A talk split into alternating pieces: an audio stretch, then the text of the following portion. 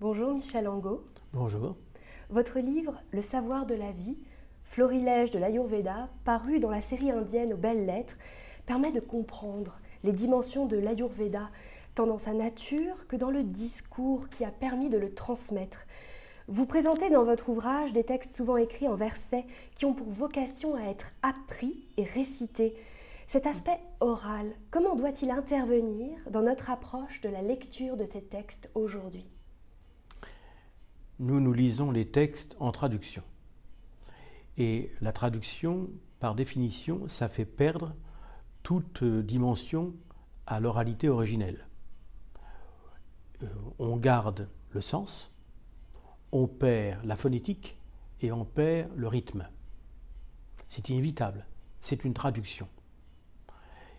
Et d'une certaine manière, c'est grave. D'un autre côté, comme nous n'apprenons pas les textes par cœur, le fait qu'on n'apprenne pas le texte par cœur, ça a pour euh, euh, corrélat le fait qu'on n'est pas soumis à l'impératif du vers. Parce que le vers, euh, le vers sanscrit, ce verset, qui n'est pas de la poésie, qui est simplement de, un rythme, hein, ce sont des octosyllabes qui sont. oui, chaque, chaque, ligne comprend deux octosyllabes, chaque vers comprend quatre octosyllabes. L'octosyllabe était le, était le, le vers utilisés au Moyen Âge, par exemple les, livres du Graal, etc. Euh, tout ça, c'est écrit en octosyllabes. C'est facile à parler en octosyllabes. C'est facile à construire des phrases en octosyllabes. Puis, comme ce sont des, des gens du métier, ils savent ajouter quelques, quelques syllabes supplémentaires quand ils ont besoin de remplir le vers. Et ça permet tout simplement d'apprendre beaucoup plus facilement le texte que lorsque c'est de la prose. Lorsque c'est de la prose, euh, apprendre un texte en prose, vous, allez, vous n'avez qu'à essayer, c'est beaucoup plus difficile que d'apprendre un, euh, texte en vers. Donc la fonction du vers, elle était liée à l'oralité de la transmission. Et euh, aujourd'hui, cette oralité de la transmission étant presque entièrement terminée, même, en, même en Inde, euh, ils sont passés aux livres et à l'écrit, et les, les, livres, eh bien, ils les lisent, ils les lisent à voix basse, ils ne, lisent, ils ne les lisent pas à voix haute euh, dorénavant. Nous, n'oublions pas que jusqu'au XVIIIe siècle, lire, c'est dire. Lire, c'est dire. eux, dire, dire, c'était premier. Et il y avait, il y avait le, le texte les textes qui ont commencé à être écrits dans le, deuxième millénaire. Mais originellement, donc à l'époque de la Charaka Samhita, il n'y a pas de livre, il n'y a pas de manuscrit, il n'y a que de l'oralité. Et c'est très important, cette oralité, parce que ça dicte la manière, évidemment, dont le texte est transmis et dont aussi le texte est composé, parce qu'il est composé pour être transmis oralement.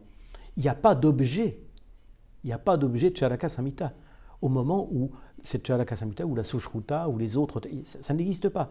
Il n'y a que, ben, il y a quelqu'un, il y a quelqu'un. Si vous voulez, aller vous voulez avoir accès au texte, vous devez avoir accès à la personne. Et la personne veut ou ne veut pas réciter. Elle vous juge digne ou, ou pas d'entendre le texte. Donc, il y a un rapport interpersonnel.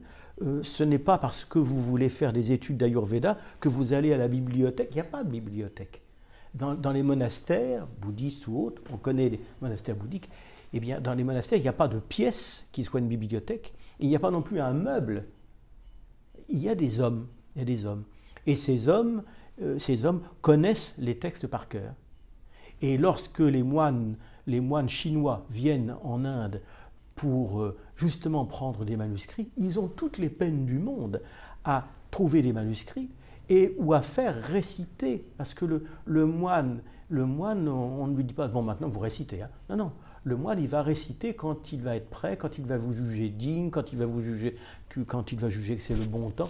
Alors vous voyez, la, manière dont le texte, la Chalaka Simita, les anciens, sont, la manière dont ces textes sont composés est intimement liée à la, euh, à la à l'oralité de cette tradition, au fait que quelqu'un va dire le texte à un autre qui va l'apprendre par cœur et cette personne va elle-même faire le même travail pour la génération.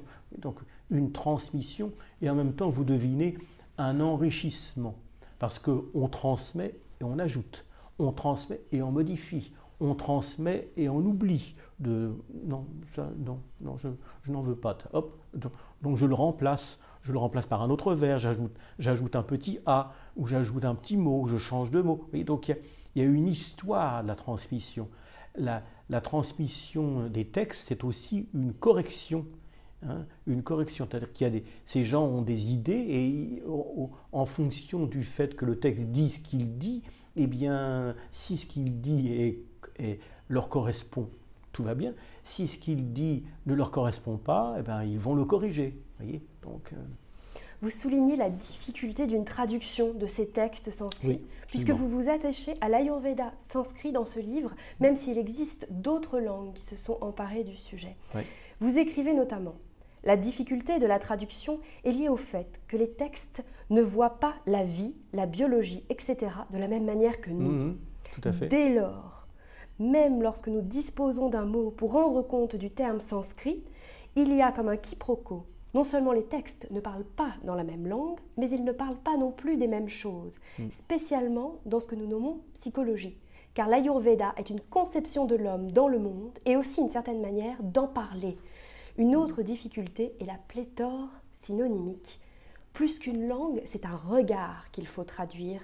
Comment avez-vous procédé pour transmettre au mieux, par la traduction, cette perception Il faut faire des notes.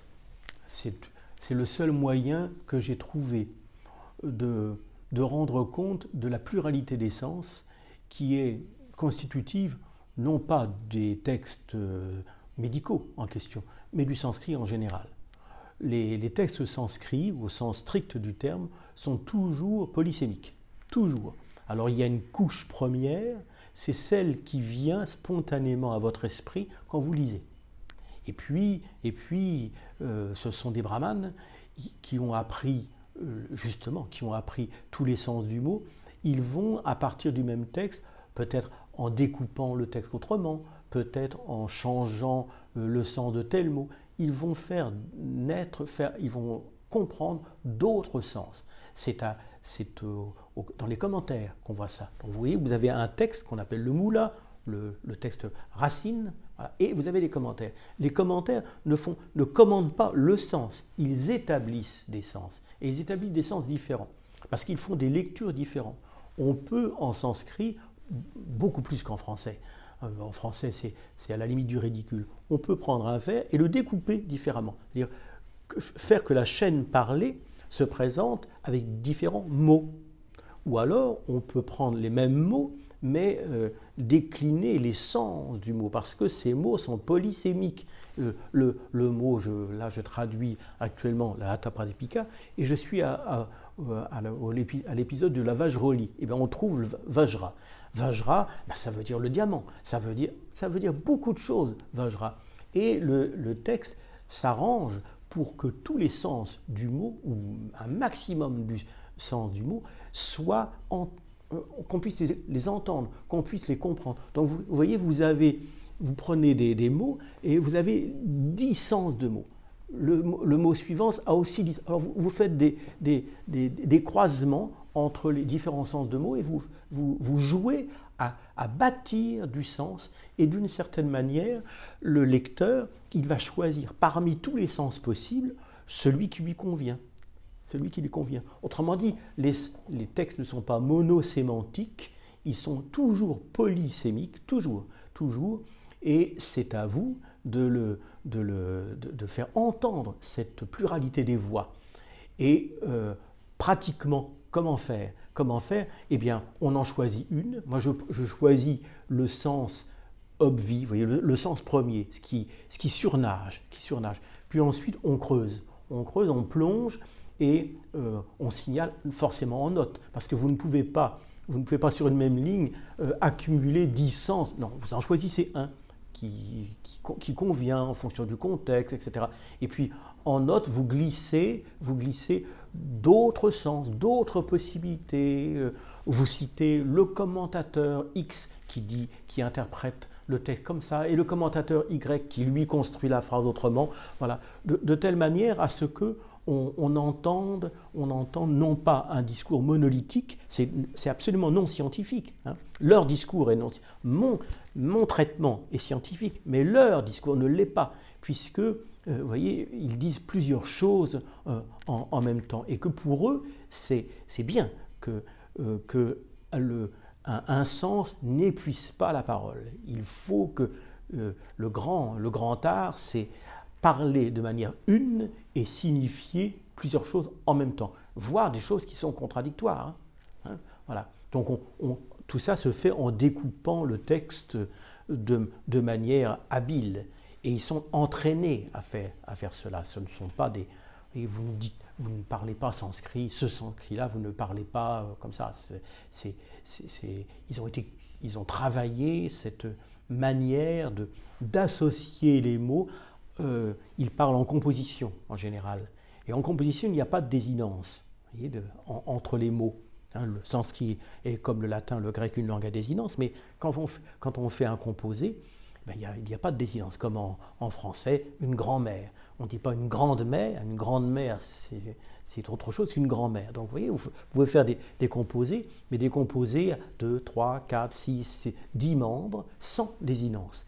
C'est au lecteur d'établir la liaison syntaxique entre chacun des, mots du composé. Et il est libre, il est libre de le faire. Il n'y a personne qui l'oblige à, euh, faire en sorte que de, comprendre plutôt ceci que, cela. Donc, entre, si vous avez un composé x, y, eh bien entre x et y, la relation syntaxique, ça peut être x pour y, x avec y, x et y, y pour x. Vous voyez toutes les possibilités que nous, on signifie par des prépositions.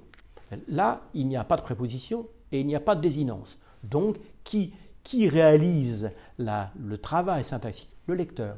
Mais vous, vous allez le lire comme ça et un autre lecteur va le lire autrement.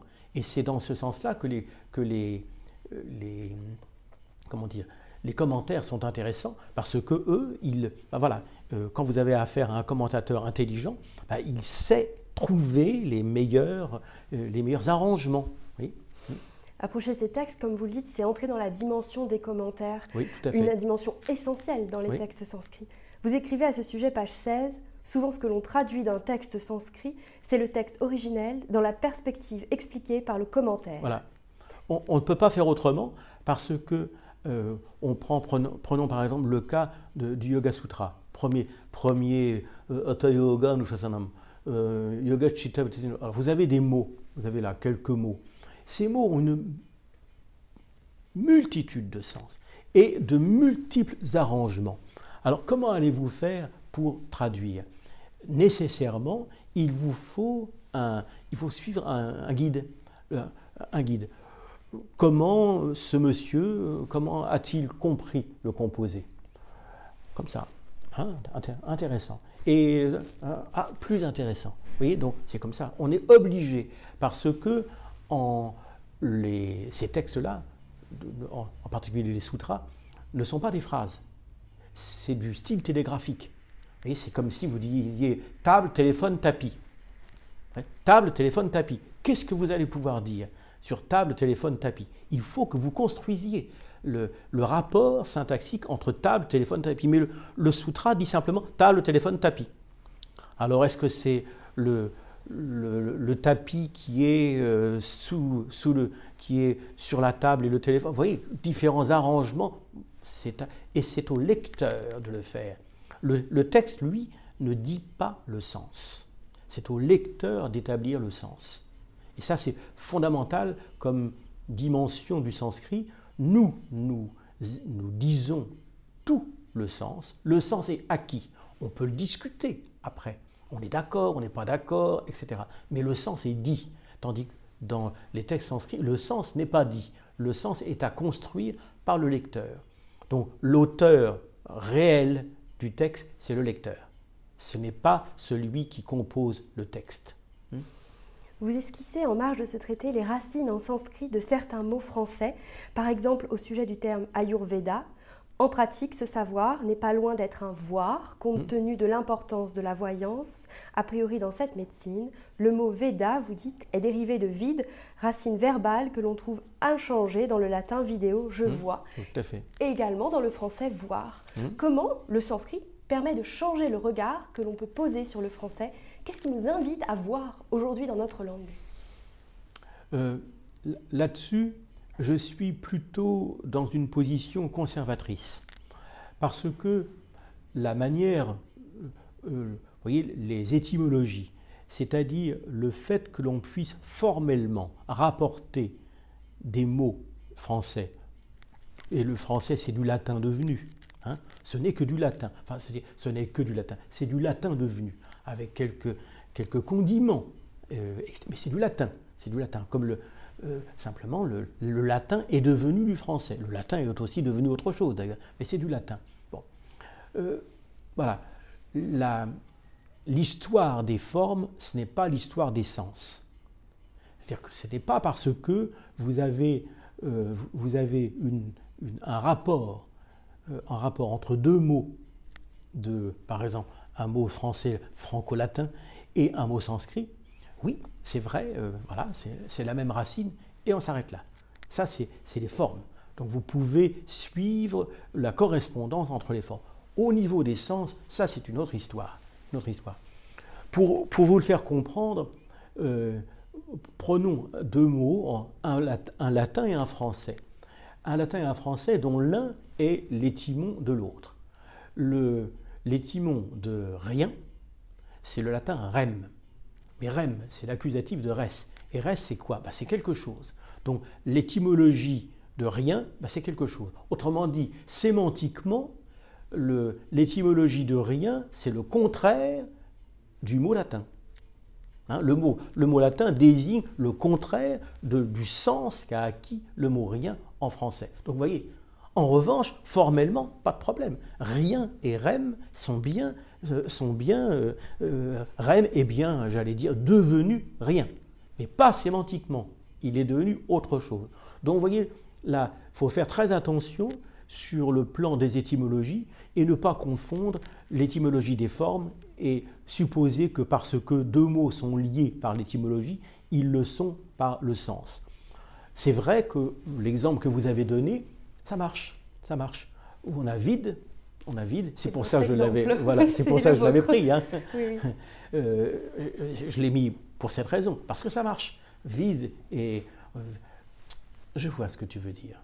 Bah, Quand je vois ce que tu veux dire, en fait, je vois, euh, je vois, je comprends. Hein, voilà. Donc Veda, que Veda, on peut le traduire par la vision, on peut le traduire par le, voir, on peut le traduire par la connaissance. C'est ce que font les Indiens. Ils disent Veda, c'est la connaissance. Oui, c'est oui, oui, oui. Je vois, je vois, je vois dans ce sens que je comprends, je comprends. De ce point de vue-là, on peut utiliser, voyez, le mot voir autre, d'une autre manière que, euh, que l'action des yeux et des sens, etc. Donc c'est la même chose. Mais bien souvent, quand, quand vous avez des mots français, ils sont 90% d'origine latine, donc, donc on va trouver une racine indo-européenne qui généralement n'est pas loin du sanskrit, mais voilà, formellement, formellement. Mais les, les mots ont le sens de leur emploi, comme on l'a dit bien souvent. Et par conséquent, euh, par conséquent, quand vous expliquez le texte, souvent, si vous l'expliquez à l'intérieur de lui-même, là, vous allez faire de la grammaire, euh, sanscrite. hein. Si vous l'expliquez pour d'autres personnes qui, ne sont pas au courant, c'est inutile. C'est inutile d'aller euh, chercher les parentés étymologiques parce que c'est souvent une fausse piste. On va, on va aller chercher le, correspondant latin, donc le correspondant français euh, du mot sanskrit. D'accord, vous allez pouvoir les, mettre en rapport, dire que l'un et l'autre sont liés. Et, qu'est-ce que vous allez faire? Vous allez faire le travail à l'envers sémantiquement. Vous allez dire que puisqu'en français, ce, mot a ce sens, par conséquent, en sanskrit, ça ne doit pas être loin, et c'est là qu'on fait l'erreur. Donc, je ne, je ne nourris pas, je ne nourris pas, euh, sauf dans des cas spécifiques, lorsque ça marche. comme l'exemple qu'on a pris tout à l'heure, je ne nourris pas beaucoup de... je, ne cherche pas à établir ces parentés. une langue, c'est un ensemble. Les, mots n'ont pas de sens. Ils ont, ils ont un emploi dans une culture, dans un moment donné, dans un, dans un milieu donné. Euh, le, vous ne pouvez pas isoler le sens d'un mot. Hmm? dans le, faire, le, suspendre dans hors du temps, voyez, comme si la, le sens de ce mot était, était gravé dans le marbre. C'est pas du tout comme ça que ça se passe. Les linguistes savent très bien que les mots, euh, les mots changent de sens, euh, voilà, hein, et, ils changent de, forme, ils évoluent, sauf en sanskrit, ça n'évolue pas le sanskrit, ou très peu. Et en revanche, au niveau du sens, oui. les, les, mots sanscrits ont été chargés. Vous voyez, plus le temps passe, plus les mêmes mots, les mêmes mots, euh, on ajoute des sens nouveaux aux mots anciens. Parce que le sanskrit, c'est pour eux, pour eux, c'est, des mots qui sont perdus dans l'éternité, mais qui sont vécus dans l'actualité. Et du coup, dans l'actualité, il faut faire entendre l'éternité. Alors l'éternité, c'est la forme du mot, mais l'actualité, c'est le sens du mot. Donc, donc ils ajoutent de nouveaux sens parce qu'il euh, s'agit de, de manière concrète de faire en sorte que l'éternité est une dimension dans l'actualité. Et, ça, c'est le sens. Donc la grammaire, elle dit les formes. Elle ne s'occupe pas beaucoup du sens. Pas beaucoup du sens. Et les commentateurs, eux, ben, ils font l'inverse. Eux, ils s'occupent du sens. Et le, le, sens dans leur actualité, c'est-à-dire euh, le commentateur euh, de Samhita, le principal, il vit au XIe siècle. Ben, il vit au XIe siècle et il donne un sens du XIe siècle. Il ne cherche pas, lui, à, dire ce que je fais. Je, cherche à trouver le sens du moula. Qu'est-ce que ceux qui ont composé le texte, qu'est-ce qu'ils ont signifié en leur temps? Mais le commentateur, lui, c'est pas ça. Lui, il dit qu'est-ce que le, qu'est-ce que le texte, qu'est-ce que le texte dit en mon temps? Voilà. Et donc, ce sont des perspectives différentes. Le festival, aujourd'hui, des langues classiques, euh, place en son cœur le corps. Mm. Et la parole a une importance capitale pour ce corps, puisque l'on apprend dans votre livre, page 120, l'idée générale est que tout ce qu'on fait avec le corps, l'esprit et la parole affectent positivement ou négativement le corps. Oui, oui. Alors, ils, ils ont un classement tripartite hein, de, de, la, de, la, personne humaine il la, divise en trois. Ce n'est pas spécialement sanskrit, c'est pas spécialement indien, c'est toute l'Asie du Sud, on trouve cette tripartition euh, en Iran, par exemple, et donc dans, la langue, dans, dans l'Avesta, etc. Mais elle est particulièrement, euh, on la trouve, hein, mais elle est particulièrement vivante dans le, monde sanskrit. Bien entendu, comme vous êtes dans le monde sanskrit et brahmanique, c'est classé, classé.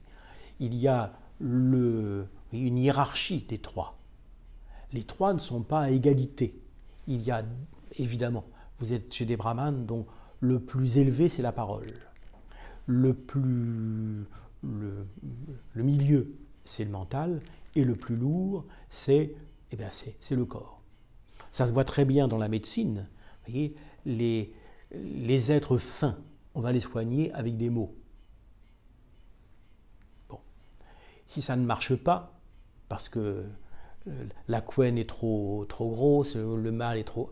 On va, on va, être, on va aller un petit peu plus. On va, aller chercher le, on va aller chercher le mental. Et euh, si. Non, eh ben on va aller chercher le corps, le plus grossier. Donc le, les, remèdes, les remèdes sont étagés en, en utilisant des remèdes les plus fins d'abord et les plus grossiers euh, ensuite. Hmm, voilà. Donc c'est la raison pour laquelle ils ont, ils ont inventé un mythe, un mythe d'un, semi-dieu qu'on nomme Patanjali, c'est un mythe. Hein. Et ce Patanjali est responsable de la, de la médecine de la parole. Donc la médecine de la parole, c'est la grammaire, c'est le Mahabhashya de Patanjali. Il est responsable de la médecine des âmes, de l'esprit. Patanjali, c'est le Yoga Sutra. Et le Yoga Sutra, c'est le remède aux maux de l'esprit. Et puis, à Patanjali aussi, on attribue la rédaction d'Acharaka Samhita, parce que c'est le corps. Donc il est le maître, il est le maître mythique, hein, bien entendu, mais le mythe nous dit, nous dit euh, au fond, l'unité, voyez, des trois, des trois regards que l'on porte sur, euh, sur, euh, sur l'homme. Un homme fait, un, homme fait de parole, un homme fait d'esprit et un homme fait de corps. Pour nous, c'est assez curieux parce que nous considérons que la parole et le corps ne peuvent pas être séparés.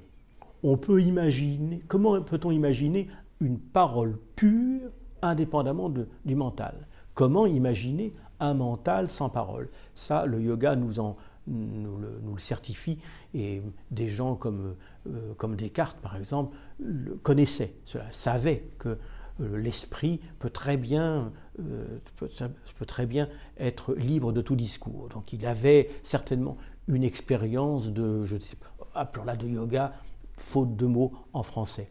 Mais l'autre côté, imaginez une parole pure, voyez, une parole qui ne soit pas mentalisée en quelque sorte, ça pour nous c'est assez étrange hein, comme, comme conception. En tout cas, vous voyez qu'ils ne sont pas dans le, dans le binôme corps-esprit. Jamais, jamais. Hein, hmm. J'ai été interpellée par le passage où vous expliquez le lien entre Viadi et Samadhi. Hmm. Viadi, un des principaux noms de la maladie, est formellement le contraire de samadhi, hmm. mot du yoga qui désigne la pleine extase du mental. Entre la maladie et la pleine extase, il y a bien des états. Comment est-ce que le sanskrit nous renseigne sur ceci? Ou est-on dans un état de viadi si on n'est pas dans un état de samadhi? Oui, on est toujours dans un état de viadi, toujours. Euh, vivre, c'est une maladie. Hein? C'est une maladie. C'est une maladie mortelle, d'ailleurs. Hein? Voilà. Et mais ça ne veut pas dire que c'est négatif. Il ne faut pas oublier que chez beaucoup de ces gens-là, l'objectif final, c'est pas de vivre longtemps, c'est de se débarrasser, le, se débarrasser du corps et de ne plus y revenir. Parce que se débarrasser du corps, c'est facile. Mais vous voyez, si vous sortez par la porte et que le corps revient par la fenêtre, c'est raté. Pour être plus précis, il faut bien voir que vous avez deux, mondes qui sont différents. Vous avez le monde des ascètes.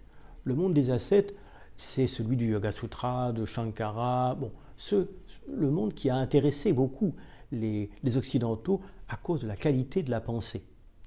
Bon. Eux, ces ascètes, leur, leur objectif, c'est la libération. Libération de quoi? Ben, Libération d'eux-mêmes ce, à quoi ils veulent, ce dont ils veulent se libérer, c'est moi. Enfin, vous voyez, c'est leur moi. Ils veulent mettre un terme à, au corps. Au corps. D'une part. Puis vous avez, majoritairement, les, brahmanes qui travaillaient pour le roi. Voilà. Eux, ils ne sont pas dans. dans ils n'ont pas comme objectif la, euh, le fait de perdre la vie. Le roi, il veut, il veut vivre longtemps il veut, euh, il veut des femmes, il veut des richesses, il veut, il veut la, plénitude, pardon, il veut la pluralité, il veut jouir de la pluralité du monde, alors que les autres, eux, ils veulent la plénitude, ce qui n'est pas pareil. La plénitude, c'est, c'est, c'est, une, la plénitude, c'est pas du tout la même chose que la pluralité. Donc, vous avez donc deux discours.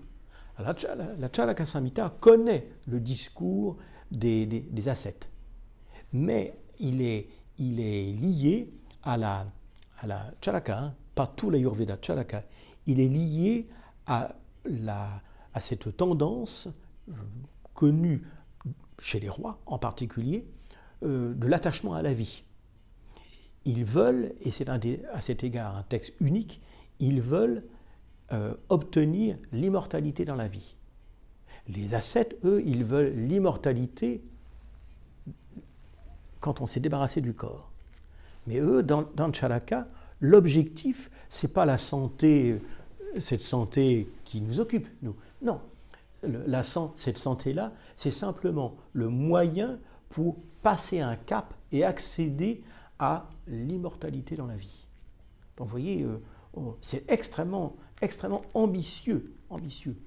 Et l'objectif, il est dit tout de suite, dès le début du texte. Ce qu'il recherche, c'est l'immortalité, non pas de l'âme, mais l'immortalité du corps. Ça, c'est très étonnant. Et à ma connaissance, Charaka est le seul texte en sanskrit qui est pensé, qui est pensé, qui est pensé sur le long terme, qui est pensé l'immortalité du corps, alors que les autres, ils pensent toujours l'immortalité de l'âme. Se débarrasser du corps, se débarrasser du corps, pour que finalement ne subsiste que l'esprit, le, la, dimension, la dimension spirituelle. Bon, voilà, le côté, le côté c'est ce que cherche le Yoga Sutra, par exemple. Hein, euh, euh, la, monade spirituelle, comme on peut traduire Purusha, la monade spirituelle. Et une monade spirituelle qui n'a plus de relation avec un corps qui, qui est mort et surtout qui ne renaît pas. Qui ne renaît pas. Tandis que les autres, et dans le Charaka, c'est certes la monade spirituelle, mais avec un, corps durable, un corps durable en, plus qu'en santé. Hein. Je ne veux pas employer des mots comme surhomme, etc., mais c'est quand même ça la perspective. Ils veulent une autre humanité.